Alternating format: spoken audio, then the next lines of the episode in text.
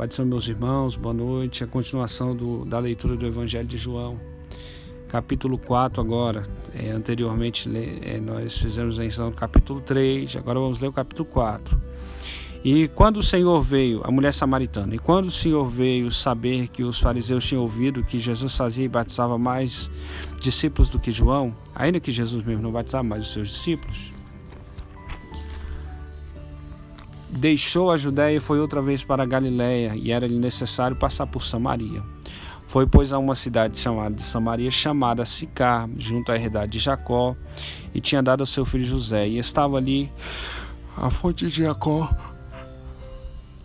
Jesus, pois, cansado do caminho, assentou-se assim, junto à fonte, era isso quase a hora sexta.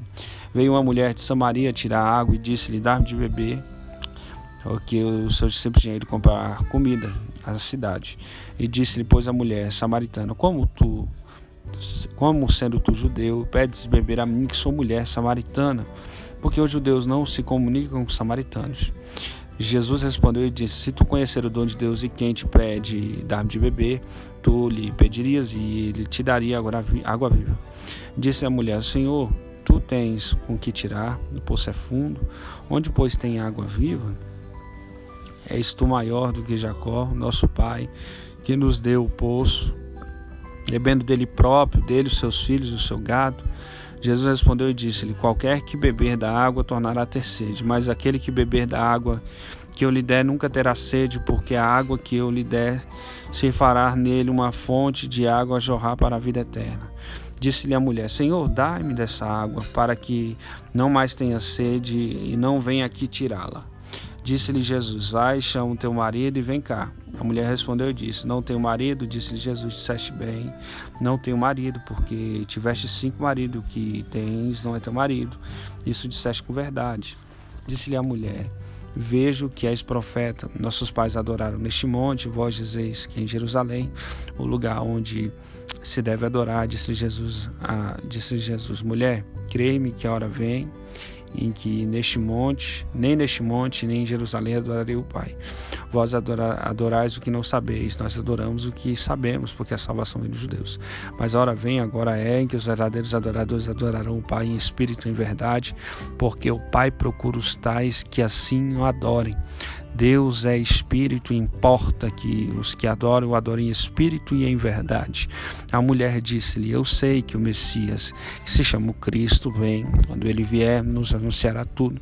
Jesus disse-lhe: Eu sou eu quem falo contigo.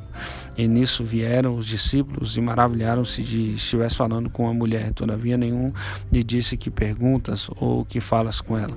Deixou, pois, a mulher o seu cântaro e foi à cidade e disse àqueles homens: Vinde, vede um homem que me disse tudo quanto tenho feito, porventura não é este o Cristo? Saíram, pois, da cidade e foram ter com ele a ceifa e os ceifeiros.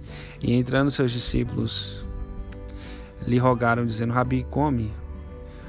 Porém, ele lhe disse: Uma comida eu tenho para comer que vós não conheceis. Então os discípulos diziam uns aos outros: Trouxe-lhe porventura alguém de comer? Jesus disse-lhe: A minha comida é fazer a vontade daquele que me enviou e realizar a sua obra. Não dizeis vós que ainda há quatro meses até que venha a ceifa? Eis que eu vos digo: levantai os vossos olhos e vede as terras que já estão brancas para a ceifa. E o que ceifa recebe galardão e ajunta o fruto para a vida eterna para que assim o que semeia como o que ceifa ambos se regozijem. Porque nisso é verdadeiro ditado: um é o que semeia, o outro é o que ceifa. Eu vos enviei a ceifar onde vós não trabalhaste, outros trabalharam, a vós entrastes no seu trabalho. E muitos dos samaritanos daquela cidade creram nele. Pela palavra da mulher que testificou, disse-me tudo quanto tinha feito, tenho feito. indo, pois, ter com eles os samaritanos, rogaram que ficasse com eles e ficou ali dois dias.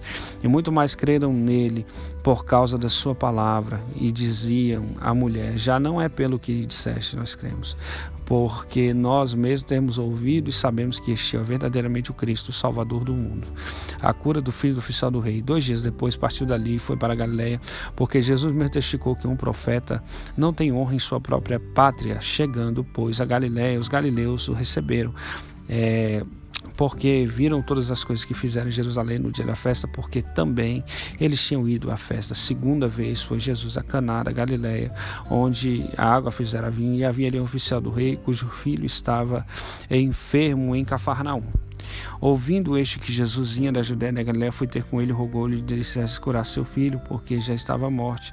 Então Jesus lhe disse: Se não, vi, se não virdes sinais e milagres, não crereis. E disse o oficial: Senhor, desce antes meu filho, desce antes que meu filho morra.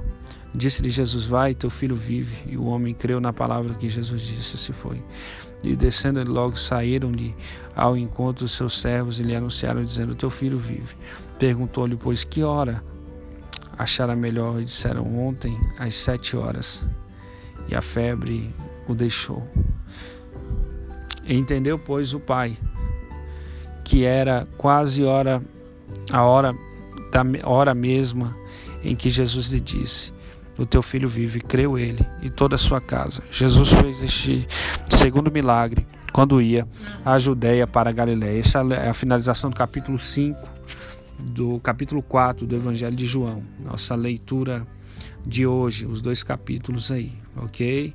Que Deus abençoe você ao ler a palavra de Deus.